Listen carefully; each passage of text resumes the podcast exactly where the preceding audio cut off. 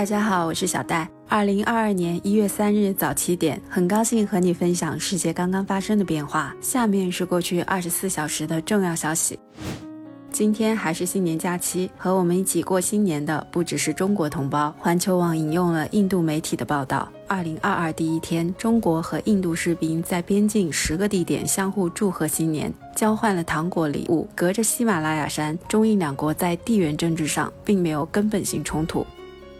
第二条消息也是国际新闻：印度尼西亚突然宣布禁止煤炭出口一个月。该国能源部通知所有港口将所有煤炭储存起来，供应给国内发电厂。印尼是全球最大的动力煤出口国，二零二零年的出口量约四亿吨。二零二一年一到十一月，中国从印尼进口一点七六亿吨动力煤，占中国动力煤进口总量的百分之七十五。这个冬天的寒冷还没有结束。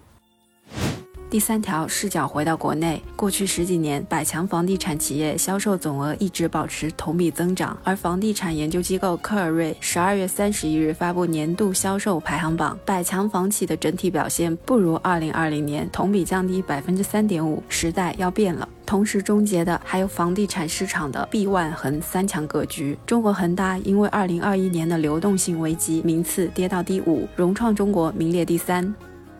说到恒大，这两天恒大还收到了海南省儋州市的处罚决定书，恒大著名的海花岛项目规划证已被撤销，二号岛三十九栋楼成了违建，要求在十天内自己拆掉，爆破企业要赚一笔新年快钱了。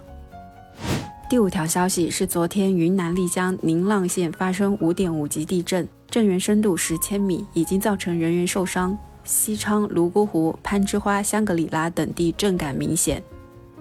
第六条消息有关城市建设。中国经营报报道，充满争议的珠海有轨电车一号线已确定拆除。珠海市交通部门已经完成前期工作，只待市政府最终确认。这将是中国自二零一零年后发展现代有轨电车以来首次拆除新建有轨电车项目。多年以来，我们习惯在新闻上看到现代基础设施建成的新闻，但随着城市发展，我们需要考虑基础设施体面退出的方案，尽量减少损失。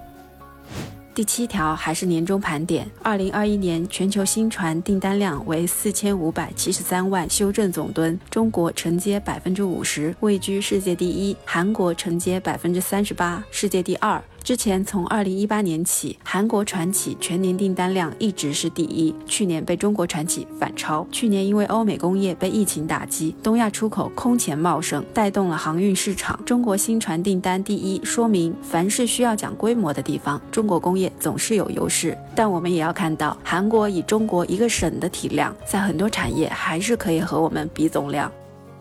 第八条消息是昨天一篇从知乎洗稿的文章，在网上到处传播，标题是“不能仅以出轨为理由请求离婚”。山东高级法院公号转载了这篇文章。文章说，根据民法典婚姻家庭编司法解释，如果你抓到你的配偶出去和别的异性开房的证据，但没有长期共同居住，不能以此要求离婚。离婚冷静期刚刚推出的时候，很多在文化方面保守的人大声叫好，说这是维护伦理、维护世界秩序。现在大家看到了，强行维持没有意义的婚姻，几乎对所有人都没好处。第九条消息还是年终盘点：二零二零年，中国首次超过北美，成为全球第一大电影市场。刚过去的二零二一年，我国电影总票房四百七十二点五八亿，继续保持全球第一，其中国产电影票房为四百亿。北美电影票房二零二一年总收入折合二百八十七亿人民币，虽然比二零二零年高了一倍，但远低于二零一九年的一百一十四亿美元。中国电影票房已经打败了现在的美国电影，下一个目标是打败历史上的美国电影，以及在平等的条件下争取能和美国电影正面争夺票房。我们的节目已经播出到第三天，明天是工作日。早七点，节目在各大视频、音频网站继续播出，陪伴您回到工作岗位。也希望您在各网站搜索“小戴晨读”并关注，定时获取资讯早餐。好，感谢您收听小戴晨读，我们明早七点再见。